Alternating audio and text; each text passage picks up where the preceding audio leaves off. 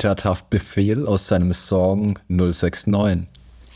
06069 Ho Rothschild-Theorie. Jetzt wird ermordet. Jetzt wird ermordet. Herzlich willkommen zu Alle Zeit der Welt. Wir machen heute weiter mit Folge Nummer 2 zu den Rothschilds. In der ersten Folge von einer Woche haben wir uns schon mit äh, ihren Anfängen beschäftigt, äh, ihrem Aufstieg aus ärmlichsten Verhältnissen, aus dem Frankfurter Ghetto bis hin zu, ja, zu einer international agierenden Bank, die allerdings noch nicht die Größe erreicht hatte, die sie jetzt dann bald erreichen sollte, zur Zeit der napoleonischen Kriege. Napoleonischen, aber sonst 100 Punkte. Napo, ja. Jetzt geht's weiter mit Teil 2. Wir schließen dort direkt an. Die genau, es geht direkt weiter. Sind über Europa verteilt und ja. Wir können das Ganze noch ganz kurz rekapitulieren. Äh, wir haben äh, Amschelmeier, der wie sein Vater heißt, der in Frankfurt geblieben ist und dort die Branche weiterleitet. Wir haben äh, Salomon, der nach Wien geht, Nathan, Nathan oder später Nathan dann in London, Karl in Neapel und James in Paris. Und ähm, die fünf Rothschild-Söhne arbeiten zusammen, machen viel Wertpapierhandel, der zu der Zeit aufkommt. Auch nichts, was sie neu erfinden, sondern etwas, das sie einfach nur sehr erfolgreich betreiben. Auch weil sie ein sehr gut vernetztes Nachrichtennetzwerk haben über ganz Europa hin. Äh, wir steigen ein heute mit einer Legende einer sehr berühmten Legende, die, man in, die ich in vielen Podcasts gehört habe, die ich mir angehört habe hierzu, die ich auf Wikipedia gefunden habe in abgewandelter Form, in leichter, die auch in dem Nazi-Film, die Rothschilds von 1940, mit dem wir in der ersten Folge eingestiegen sind, äh, aufkommt, nämlich die Vorstellung, dass der Reichtum der Familie Rothschild auf einer Täuschung aufbaut oder durch eine Täuschung erlangt wurde. Und ähm, laut der Legende hat Nathan eine frühzeitige Warnung erhalten, dass Napoleon die Schlacht von Waterloo verloren hatte, ging dann zur Londoner Börse und erzählte allen, dass Napoleon gewonnen hätte, was eine Panik an der, eine Panik an der Börse auslöste. Dann kaufte er so viele Aktien wie möglich zu Schnäppchenpreisen. Und als alle erkannten, dass Napoleon tatsächlich verloren hatte, normalisierten sich die Aktienkurse wieder und die Rothschilds kamen als große finanzielle Gewinner aus dem Niedergang Napoleons hervor. Und die Legende ist aber falsch. Das ist ein, ich habe tatsächlich dann forschungstechnisch nachgeschaut und die, die seriösen Historiker scheinen sich relativ einig zu sein, dass das verkürzte, mythologisierte Variante ist, die eben den Betrug in den Vordergrund stellt. Und die tatsächliche Hintergrundgeschichte hängt auch mit Napoleon zusammen, ist deutlich spannender und ergiebiger wie dieser Mythos. Und äh, damit werden wir heute einsteigen. Das Ganze ist vor allem deswegen auch verkürzt gedacht, weil, weil die Rothschilds nicht aufgrund von einer einzelnen Schlacht ihren Reichtum erworben haben, wie das dieser Mythos eben nahelegt, sondern über die gesamten napoleonischen Kriege hinweg das British Empire finanziert haben. Das war nicht eine Schlacht, das waren sehr viele Schlachten.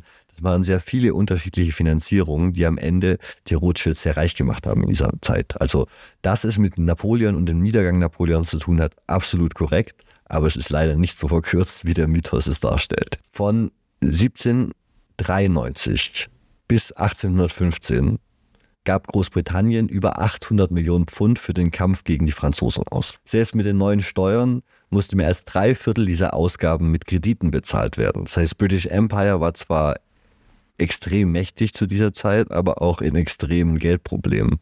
Die Bank of England musste das Pfund aufgrund der begrenzten Verfügbarkeit von, vom Goldstandard entkoppeln und die Inflation stieg stark an.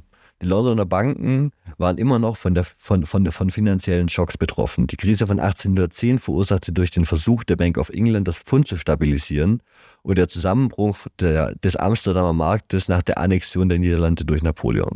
Seit einer Zeit extremer Krisen, die Finanzmärkte sind in Aufruhr und es gibt sehr wenig Stabilität finanziell. In diese Lücke, diese riesige finanzielle Lücke des British Empire tritt der junge Nathan Rothschild. Das ist seine Gelegenheit. Als ein Freund von ihm, John Charles Harris, den er von seiner Zeit an der Londoner Börse kennt, im Oktober 1811 zum Commissary in Chief ernannt wird, hat Nathan einen Mann an seiner Seite, der ihm helfen kann und der Zugang zu den inneren Kreisen hat.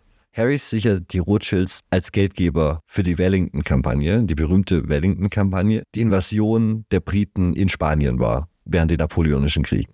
Und es wird immer wieder vergessen. Der Spanienkrieg war für Napoleon wahrscheinlich noch mehr sein persönliches Vietnam als der, der Russlandfeldzug. Man hat beim Niedergang Napoleons immer den Russlandfeldzug und dann später die Schlacht bei Waterloo und so im Hinterkopf.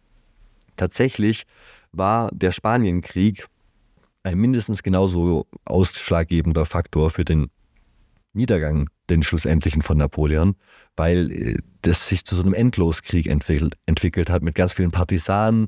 Es wurden ständig Hunderttausende französische Soldaten in Spanien gebunden und das hat im Endeffekt, also so ein bisschen ähnlich mit der Wehrmacht, die in Griechenland und im Balkan gebunden war. Da haben wir neulich drüber geredet und dann ein paar Wochen zu spät quasi Barbarossa gestartet hatten, nach, laut den eigenen Plänen. So war der Spanienkrieg eben dieses ständige Verunkel am Arsch von Napoleon das seine Macht unterhöhlt hat und, und, und seine militärischen Bemühungen nach Osten untergraben haben.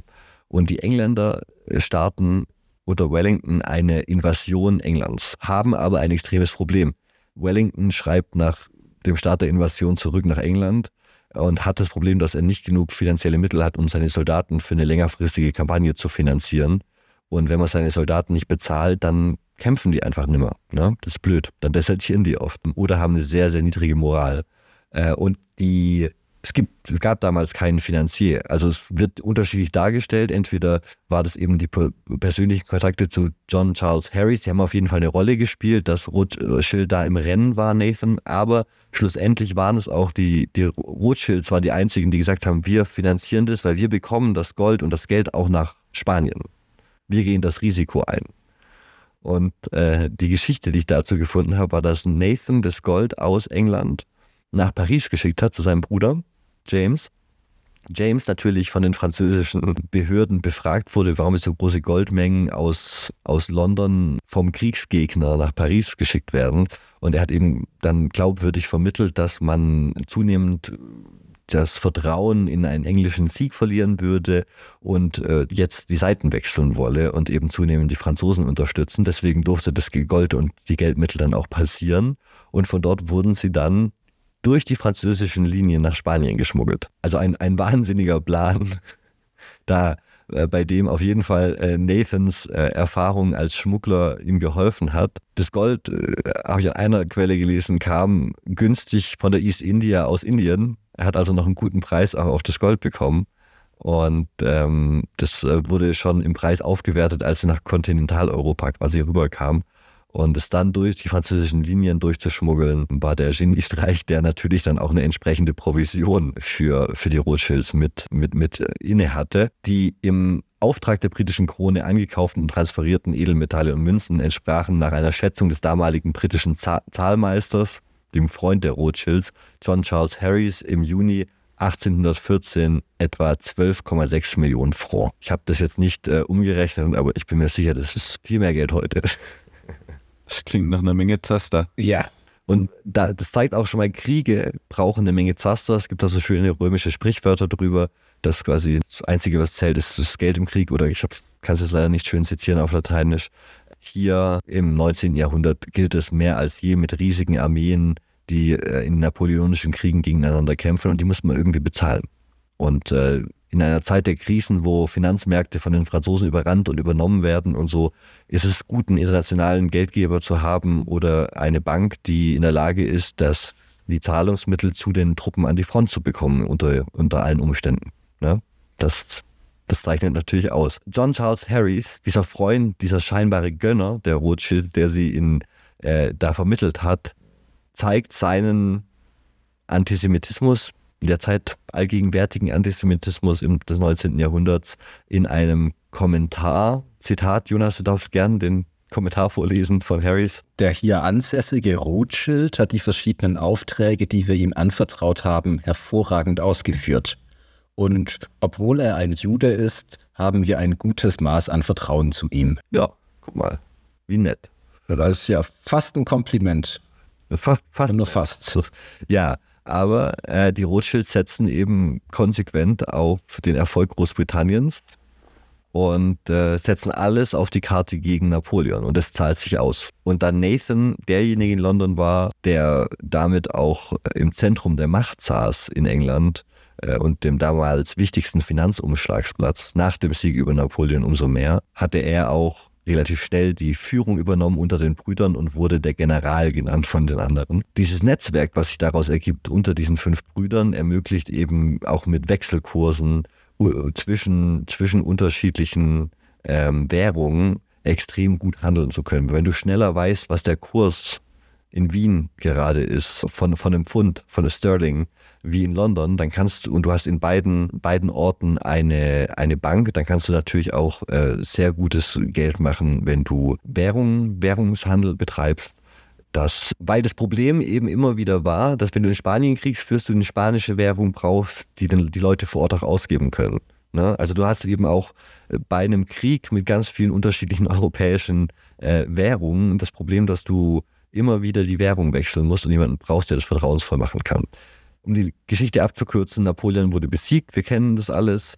Äh, er entkommt dann, nach, er, er entkommt dann von Elba, von, seiner, von seinem Exil und geht für etwa 100 Tage nochmal auf eine, ein, eine extra Runde auf der Rennbahn auf einen Feldzug äh, um sein Reich zurückzuerobern. Die Armee läuft quasi wieder zu ihm über, wenn er aus Elba kommt und so. Und die Rothschilds nahmen das sehr ernst damals und nahmen die Operation sofort wieder auf und haben so viel Währung wie möglich eingesammelt, um Wellington zu versorgen, um die Engländer wieder zu finanzieren für, für, für Waterloo. Waterloo dann die Schlacht, die quasi diesen Wiederaufstieg Napoleons, diesen unglaublichen, äh, beendet. Und entgegen der öffentlichen Meinung war Waterloo deswegen keineswegs eindeutig positiv für die Rothschilds, weil die 100 Tage, in denen Napoleon unterwegs waren, so chaotisch waren, dass die Brüder ihre Finanzen nicht gut im Griff behalten konnten und viel mehr Geld eingesammelt haben, als das schnelle Ende nach 100 Tagen überhaupt notwendig gemacht hätte. Und es hatte die Familie fast ruiniert. Es gibt lustige Briefwechsel aus der Zeit, wo sie sich gegenseitig Briefe schicken und sagen, äh, hast du das Geld zufällig bei dir in Wien? Und der aus Wien schreibt zurück, nee, ich habe ich hab gar kein Geld mehr hier. Hab, habt ihr das Geld in London? und alle dann irgendwann äh, sich nicht so sicher sind, gibt den schönen Kommentar, hoffentlich finden wir das beim Frühjahresputz. Hoffentlich taucht es beim Frühjahrsputz dann im Oktober der Brief, hoffentlich taucht es im Frühjahr wieder auf, das Geld. Und Nathan, der äh, dann ganz äh, beschwichtigend zurückschreibt, der hat den Eindruck, äh, er redet mit seinem achtjährigen Sohn, der fragt, warum wir nicht das ganze Haus voller Geldbündel haben. Äh, wir haben doch ähm, das investiert, das, das, Geld ist da, so, wir haben es nur eben, er ist nur gebunden in verschiedenen Anleihen und, und anderen Sachen. Ähm, ja, genau, aber ganz spannende innere Diskurse, die da passiert sind und die zeigen, dass zu dem Zeitpunkt tatsächlich die Buchführung und so teilweise noch relativ rudimentär war und da relativ viel, also es gab schon Buchführung und Sachen, aber dann auf einmal wissen alle nicht, wo ihre Finanzen sind. Ne? Also so super organisiert. Zwar die bestorganisiertesten, die bestorganisierteste Investmentbank wahrscheinlich zu der Zeit und trotzdem haben sie zu der Zeit kurz vergessen, wo ihr Geld ist, als Napoleon wieder, wieder äh, auf, auf dem aufsteigenden Ast war. Aber sie wurden dann nicht ruiniert dadurch, sondern sie haben das eben klug investiert an der Börse und haben Staatsanleihen gekauft und haben es dann eben trotz dieser Überinvestition in, in Währung, die überhaupt nicht nötig, die viel Geld verloren hat, dann äh, haben sie es geschafft, ihre Vermögenswerte zwischen 1815 und 1816 zu verdoppeln und bis 1817 fast noch einmal zu verdoppeln. Das heißt, hier nach in der Restauration Europas, nach der Niederlage Euro, äh, zahlen sich jetzt die großen Dividenden für sie aus, die sie in die Engländer gesetzt haben äh, und nicht in die Franzosen. Und deswegen werden sie hier unverschämt reich im 19. Jahrhundert. Ja? Jetzt sind wir langsam an dem Punkt, wo die Rothschilds zur größten Investmentbank Europas werden. Im Jahr 1818 gewährten die Rothschilds einen Kredit an die preußische Regierung, was dazu führte, dass ein internationaler Anleihenmarkt in, mit London entstand. Und nach der Krise von 1825, bei der ihre Bestände nicht annähernd so stark betroffen waren wie die anderer Anleger, übernahmen sie mehr oder weniger die Rolle einer europäischen Zentralbank, berieten Regierungen und halfen bei der Koordinierung ihrer Geldpolitik. Bis 1828 betrug ihr kollektives Vermögen mehr als achtmal das Grundkapital. Dies war zum großen Teil auf ihre ständige Wiederanlage zurückzuführen. Anders als ihre Konkurrenten wie etwa die Brüder Baring oder andere, die deutsche ähm, Banken, die wir uns schon angeguckt haben, äh, die regelmäßig Dividenden an ihre Partner zahlen, verpflichteten sich die Rothschilds zur ständigen Kapitalakkumulation. Also sie haben alles wieder reinvestiert, anstatt Dividenden auszuzahlen. Zwischen 1818 und 1832 hielten die Niederlassungen von Nathan Rothschild, also Nathan Rothschild, Nathan Rothschild, etwa 38 Prozent aller europäischen Staatsanleihen. 38 Prozent aller europäischen Staatsanleihen. Also der hat jetzt einfach tatsächlich die europäischen Aristokratien nach der Restauration in der Tasche. Ist keine Verschwörungstheorie. Ist, ist einfach so. ist einfach. ähm, James Rothschild in Paris würde bald eine nahezu monopolartige Position im Geschäft mit französischen Staatsanleihen einnehmen.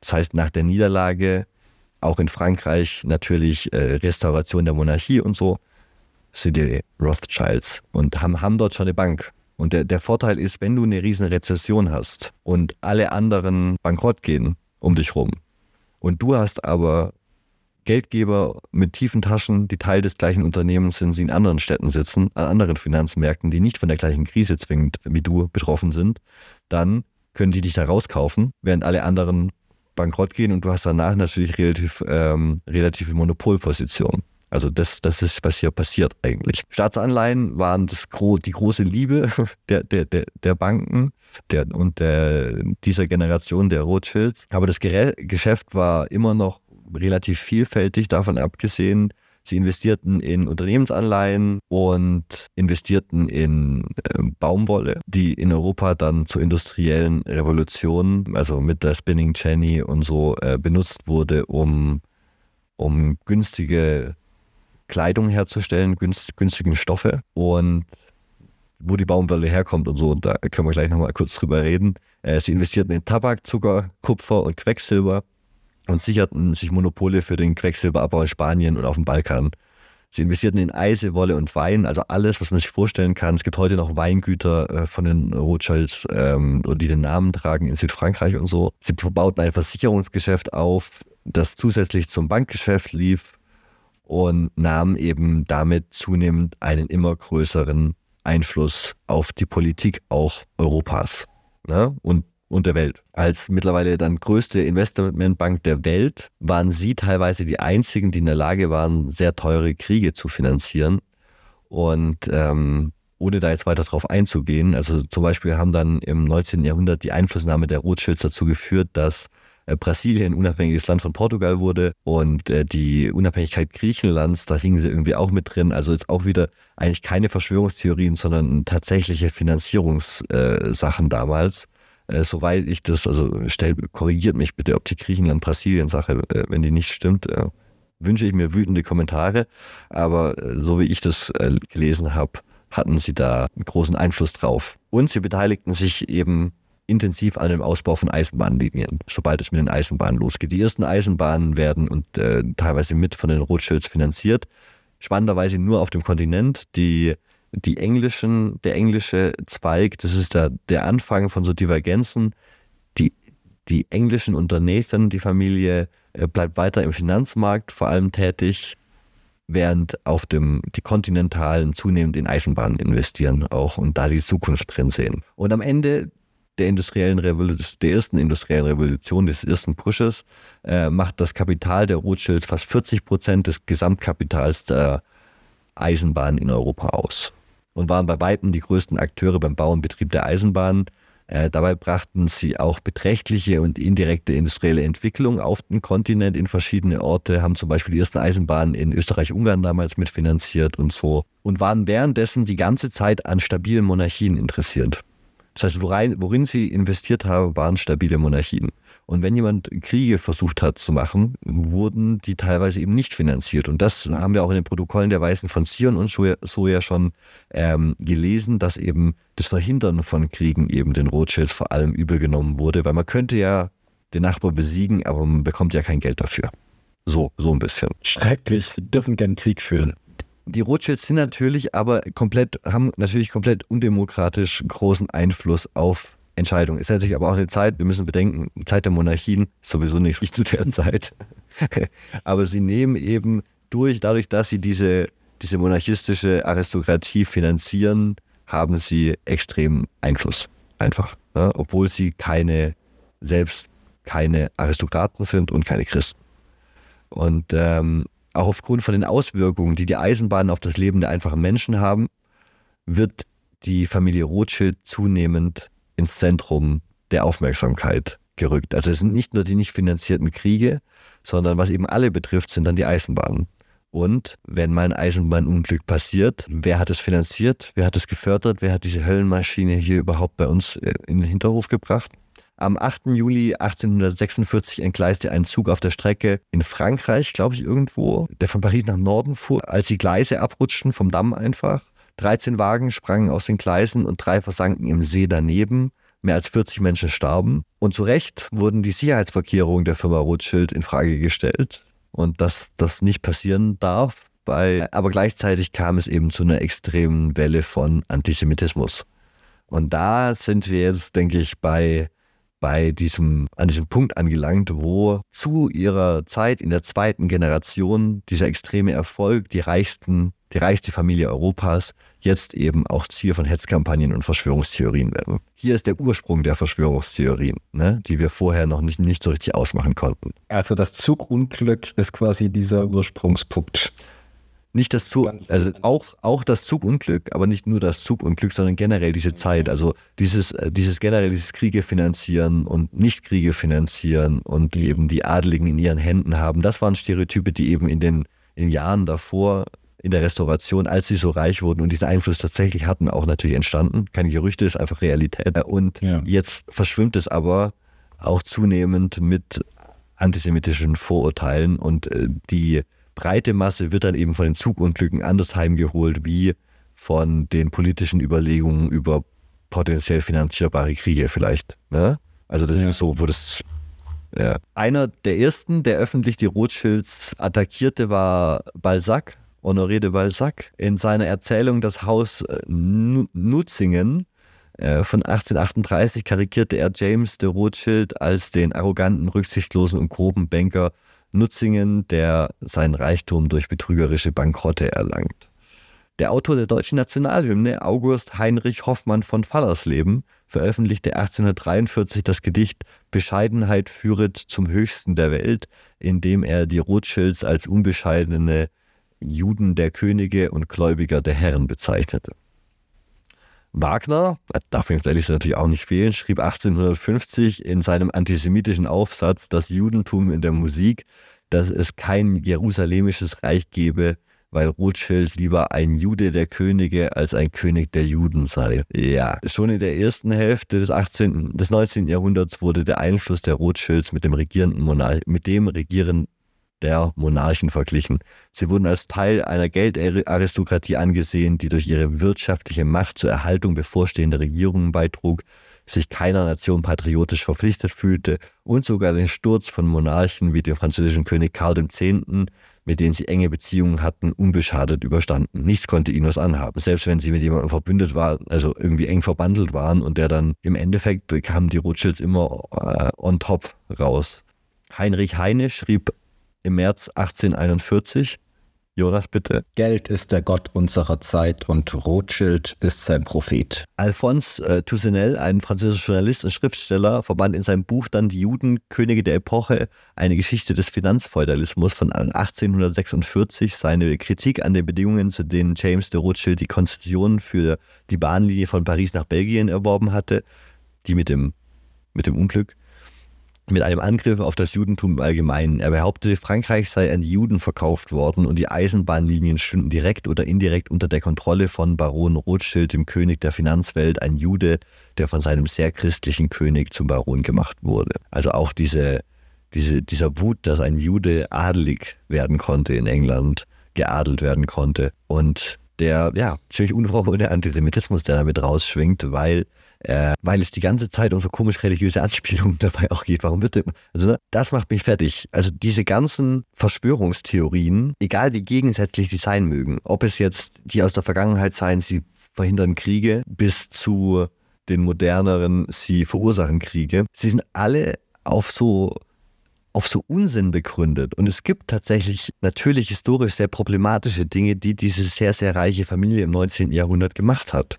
Aber anstatt darüber Verschwörungstheorien zu bilden oder darüber zu reden, konzentriert sich die Verschwörungstheorien, so Protokolle der Weisen von Zion mäßig darauf, dass sie die Bilderberger-Treffen organisieren und die U-Bahn bald irgendwie für den Terroranschläge, also die U-Bahn und die Eisenbahnlinie besitzen und so, also, ne, und die Sportschau jüdisch ist und so, also so kompletter, kompletter Wahnsinn, statt irgendwas Fundiertem. Äh, und, und Dinge, die man tatsächlich, die die Rothschilds finanziert haben, die, die auf jeden Fall verwerflich und anprangerbar sind, waren schlimme koloniale, koloniale Aktivitäten im 19. Jahrhundert, zum Beispiel die Cecil Rhodes und der Bear Company Expeditionen bis zur grausamen belgischen Expansion im Kongo. Also über den Free State Kongo und äh, Kongo, die Geschichte des Kongo vor allem unter belgischer Besatzung, ein, ein Staat, der persönlich äh, während des Scramble von Afrika äh, dem als Geschenk an den, an den König von Belgien gemacht wurde, der das Ganze dann komplett an private Firmen untervermietet hat, um eine maximale Ausbeutung dieses komplett rechtsfreien Raumes zu ermöglichen. Also ein, eine Mischung aus Privatmonarchiebesitz, der dann komplett kapitalistisch ausgeschlachtet wird und der dazu geführt hat, dass in der Zeit, wo der frühe Gummiboom losging im 19. Jahrhundert und alle dachten, alles wäre jetzt aus Gummi. Äh, konnte man am Anfang Gummibäume, um die anzupflanzen, dauert es irgendwie 20 oder 30 Jahre, bis man die, die ernten kann, quasi den Gummi aus der Rinde. Und die einzigen Vorkommen, wo es Gummi gab, war eben der Kongo und ich glaube Südamerika, irgendwo in den Wäldern. Äh, und dann wurden die lokalen Bevölkerungen dazu gezwungen, äh, unter Bedingungen wie Sklavenarbeit und so, und ähm, Sippenhaft, also die Familie wurden teilweise Geiseln gehalten und wenn du nicht genug Gummi abgeliefert hast, äh, wurden dir und deiner Familie die Arme abgehackt. Genau, als, als System der maximalen Ausbeutung von, von einem Ort. Und ja, also äh, das ist nur, also das tatsächlich mit die Arme sind nur die, der, der, die, die oberste Schicht des Grauens, was die Geschichte des Kongos ist, ist unglaublich. Äh, und das ist ja fast eine eigene Folge wert, oder? Ja, also auf jeden Fall. Ja, ich, ich, ich habe gerade, ich, ich will ganz viele schreckliche Dinge über den Kongo erzählen, aber das mache ich jetzt nicht, ähm, weil das nicht Thema der Folge, aber äh, dabei, man sollte das dabei mitdenken, dass diese Kolonialsachen eben auch mitfinanziert wurden. Es wurden nicht nur Kriege verhindert, so und Eisenbahnlinien gebaut, sondern es wurde auch der Kongo geplündert und äh, wahrscheinlich mehrere Millionen Menschen sind dabei gestorben dort. Und sie verstärkten natürlich auch die Macht von reaktionären Regimen, gegen die französische Revolution und haben da ganz gezielten Interesse, sie wollten stabile Monarchien fördern. Das waren etwas, was sie kontrollieren konnten. Da hatten sie die Aristokraten, das war berechenbar, das war kalkulierbar, im Gegensatz zu einer Demokratie, wo ähm, ne, du mehr als eine Person in deiner Tasche haben musst, äh, um und, und das Ganze ähm, komplizierter wird für die Finanzgeschäfte mitunter. Das hat ja die französische Revolution sehr früh gezeigt. Auch in Mittelamerika und der Karibik gab es Ausbeutung, ähm, die, die von ihnen finanziert wurde. Ja, äh, so, viel, so viel dazu. Ähm, die nächste Generation nach der zweiten Generation mit den fünf Brüdern war auch noch sehr gut im Geschäft. Die Generation danach, da fing es an äh, nachzulassen. Da hatten wir das Problem, dass wir jetzt mehrere Generationen hatten, die tatsächlich äh, mit extremem Wohlstand aufgewachsen sind, die diese extreme Arbeitsmoral der, von, von Amschel Meyer und der Generation seiner Söhne und wahrscheinlich auch noch ihrer Kinder äh, wurde immer ein bisschen durchscheckter. Du hattest eher so 50-50, was Talente anging in dem Bereich, in der Branche. Und äh, es gibt dann so Berichte, dass eben zunehmend um 11 Uhr gekommen wird zum Frühstücken äh, ins Büro und um halb drei wieder gegangen wird. Man ist quasi von, von Leuten, die sagen, ihr Geschäft ist ihr einziger, ist ihr einziger, ist ihre einzige Freude. Nathan hat das mal, glaube ich, gesagt, ähm, zu zwei Generationen später äh, Rothschild äh, Familienmitgliedern, die eben kaum noch arbeiten und die alle auf Universitäten gegangen sind, statt die Lehre bei einem Familienmitglied zu machen und die sich ganz anderen kulturellen und, und, und, und Sachen natürlich auch ausgesetzt sehen äh, und immer aus diesem geschlossenen Familienverband kommen. Und sie sind die reichste Familie der Welt zu dem Zeitpunkt. Es ist kein Wunder, dass, dass, dass, dass da nicht diese, diese ursprünglichen Pläne für Zusammenhalt und Einhalt so weitergeführt werden können. Ja? Und damit beginnt ein Niedergang der Rothschilds, der im Zweiten Weltkrieg akkumuliert. Sie haben es nie richtig geschafft, einen Fuß nach Amerika zu bekommen. Also die äh, schaffen es erst in den 1930er Jahren in New York so ein bisschen Fuß in die Tür zu bekommen und auch dann noch nicht richtig. Und das ist natürlich fatal, als der Zweite Weltkrieg ausbricht, die Nazis äh, viel Familienvermögen der deutschen Rothschilds äh, beschlagnahmen. Und heute gibt es eigentlich noch die drei Bankzweige in der Schweiz, in Frankreich und in England, die von unterschiedlichen Familiensträngen gehalten werden. Es gibt Minderwe Minderheitsbeteiligungen untereinander bei den Firmen.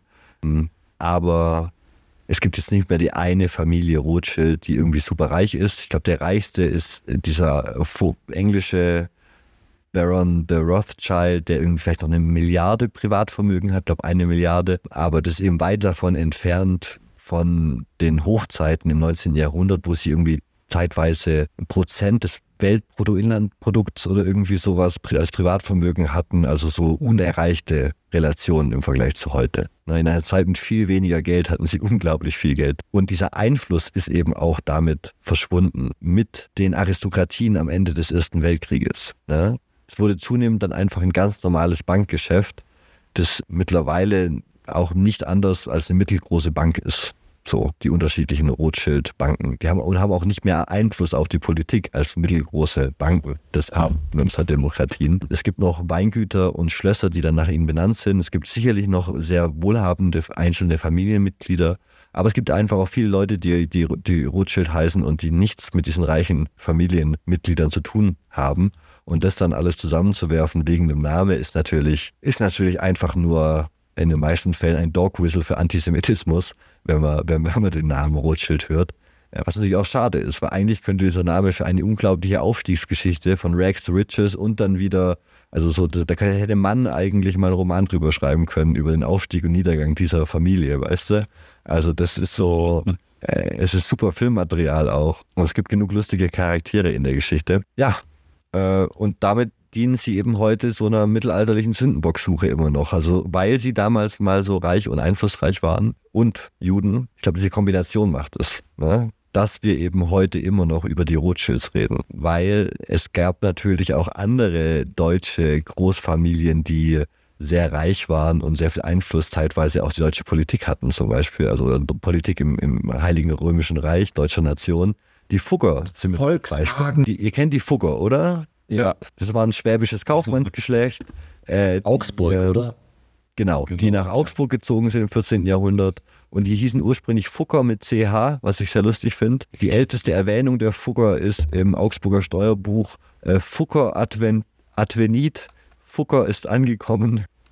Die waren so reich, dass sie eben dann die Hauptfinanziere der deutschen Kaiser waren lange Zeit und quasi die zu denen die Kaiser kommen mussten, um Geld für ihre, Kreuz, für ihre, für ihre, für ihre Kriegszüge zu, zu bekommen. Und es gibt heute noch eine Fugger Privatbank, den wir heute, heute noch ein großer Teil von Augsburg und die Familie Fugger gibt es heute auch noch, aber keiner hat Verschwörungstheorien über die Fugger. Und der Unterschied, glaube ich, zwischen den Fuggern und den Rothschilds ist, dass die Rothschilds natürlich viel später nochmal das Ganze irgendwie 500 Jahre später ihre Blütezeit hatten äh, und es noch näher an unserer Imagination ist und gleichzeitig eben, dass sie Juden waren, dass sie dieses Outsider Tum hatten und keiner das, also von Balzac über Heinrich Heine, keiner das so richtig akzeptieren wollte, dass die reichsten Leute jetzt Juden sein sollen in Europa, diese äh, schon immer unterdrückte Minderheit. Ja, und ich habe hier noch ein paar Sachen zum, zum Outsourcing des Kapitals, was, was bei den Nazis eben damit auch immer so ähm, betrieben wurde, nämlich dass die Nazis immer vom guten und vom schlechten Kapital reden. Das finde ich ganz spannend. Also diese Unterscheidung zwischen, es gibt das gute Volkswagen ist gute Nazi, gute Nazi-Firmen, gutes, gute Wirtschaft, gute deutsche Wirtschaft und böses Finanzkapital. Und das ist jüdisch quasi. Das ist so diese Nazi-Linie, die sich auch heute in ganz vielen Verschwörungstheorien eben immer findet, in denen die Rothschilds auftauchen. Und das ist eben so eine, so eine verzerrte Aufteilung, ne? dass, dass auch die Nazis selber quasi sagen, die, die Juden versuchen Europa durch Finanzkapitalismus in den 1940er Jahren in ihren Filmen und so zu zerstören und gleichzeitig die Nazis Europa zerstören. Also, wenn man an 1940 Europa denkt, wer zerstört denn da Europa gerade? So. Und dann wird gleichzeitig der Film produziert, der sagt, das, das sind eigentlich, eigentlich sind das die, die, die Juden. Und so, jetzt noch ein Zitat von Adorno und Horkheimer. Im Bild des Juden, das die Völkischen vor der Welt aufrichten, drücken sie ihr eigenes Wesen aus. Ihr Gelüste ist ausschließlicher Besitz, Aneignung, Macht ohne Grenzen, um jeden Preis da wird diese Unterscheidung gemacht. Es gibt die gute und die schlechte Zerstörung. Die gute Zerstörung ist die deutsche und die schlechte ist die, die jüdische. Und diese Unterscheidung zwischen dem schaffenden Kapital und dem, dem nicht schaffenden, dem bösen Kapital, dem abstrakten internationalen Kapital. Und, und das hat den Nazis, die ja selber auch absolut mit Kapitalismus keine Probleme hatten in weiten Teilen, dazu gedient, die negativen Teile des Kapitalismus outzusourcen die guten Teile konnte man sich behalten und die schlechten Teile konnte man sich outsourcen und auf jemand anderen schieben. Und ich muss sagen, das ist eine Strategie, die so an sich immer wieder mir auch heutzutage in ganz anderen Gewändern mal wieder so auftaucht und, und, und untergekommen ist. Das fand ich ganz spannend, das, das, das ein bisschen zu beleuchten und darüber nachzudenken, wie kann man eigentlich den Kapitalismus quasi auch einer Familie in die Schuhe schieben, die ihren Aufstieg lange nach der Entstehung des Kapitalismus in Europa hatte. Ne? Da können wir gerne mal auch eine Folge drüber machen, was, was der 30-jährige Krieg äh, schon alles an Kapitalismus hatte und wie kapitalistisch eben die kolonialen Unternehmungen dann auch danach waren. Äh, von, von der Gründung der East India Company und so, dass das eben die Ursprünge unseres Kapitalismus waren. Und da, da hatten die Rothschilds überhaupt nichts mit zu tun. Und auch dass so Behauptungen, dass sie eben heute die Zentralbanken besitzen würden und so, das ist einfach kompletter Schwachsinn. Das einfach, gibt es einfach keine, keine Basis für. Sie waren quasi mal die, die Zentralbank damals für die europäischen äh, Monarchien. Aber den Status haben sie eben schon lange verloren und haben auch nicht immer gut investiert dann im 20. Jahrhundert.